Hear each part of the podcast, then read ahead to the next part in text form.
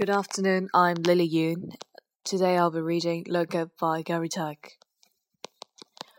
I have 422 friends, yet I'm lonely. I speak to all of them every day, yet none of them really know me. The problem I have sits in spaces in between.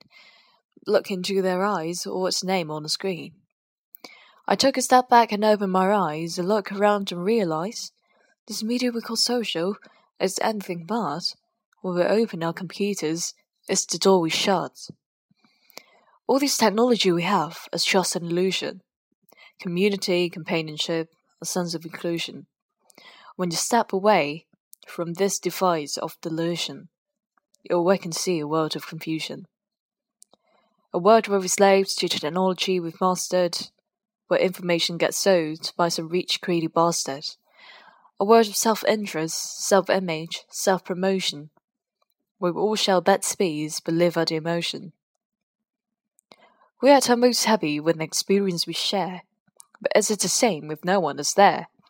Be there for your friends and they be there too, but no one will be if a grim message will do. We edit and exaggerate, crave adulation, we pretend not to notice the social isolation. We put our words into order till lights are glistening. We don't even know if someone is listening. But being there alone isn't a problem, let me just emphasize. If you read a book, paint a picture, or do some exercise, you're being productive and present, not reserved and reclused. You're being awake and attentive, putting your time to good use. So when you're in public, you start to feel alone. Put your hands behind your head, step away from the phone. You don't need to stare at your menu or at your contact list. Just talk to one another, learn to coexist. I can't stand to hear the silence of a busy commuter train, where no one wants to talk for the fear of looking insane. We're becoming unsocial, no longer satisfied to engage with one another and look into someone's eyes. We're surrounded by children who, since they were born, have watched us living like robots and think it's on. It's not very likely you make the world's greatest dad if you can't entertain a child without using an iPad. When I was a child, I'd never be home.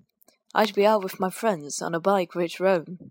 I'd wear holes in my trainers and graze on my knees, or build our own clubhouse high up in the trees. Another park is so quiet to give me a chill seeing the children outside and the swings hanging still. There's no skipping, no horse-coach, no church, and no stipple. We're generation of idiots, smartphones, and dumb people. So look from your phone, shut down the display, take in your surroundings, make the most of today. Just one real connection is all it can take to show you the difference that being there can make.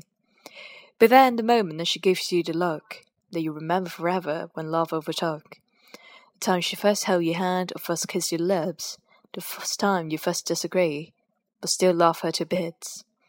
The time you don't have to tell hundreds of what you've just done, because you just want to share with just this one.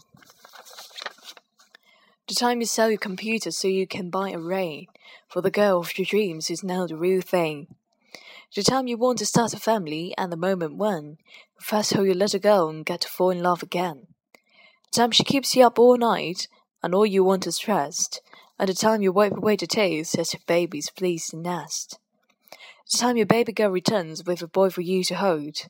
And the time he calls you granddad make you feel real old. Time you take in all you've made when you're giving life attention. And how you're real glad you didn't waste it by looking down at some invention. The time you hold your wife's hand, sit down beside her bed. You tell her that you love her, lay kiss upon her head. She then whispers to you quietly, as her heart gives a final beat, and she's lucky she got stopped by the last boy in the street. But none of these ever happened. You never had any of this. When you're too busy looking down, you don't see the chance you miss. So look up from your phones, shut down those displays.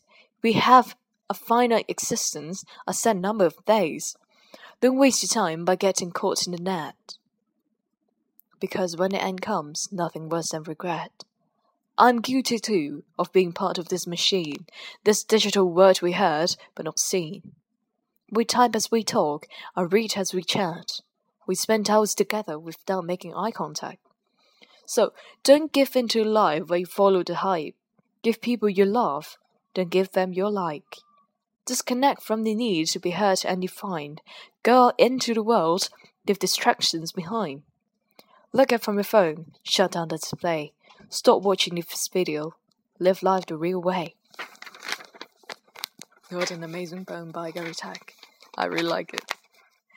And uh, yes, shut down this play. Stop listening to this program now, and get into the real life, and enjoy your time with your your loved ones, your friends, your classmates, everyone you love. Thank you.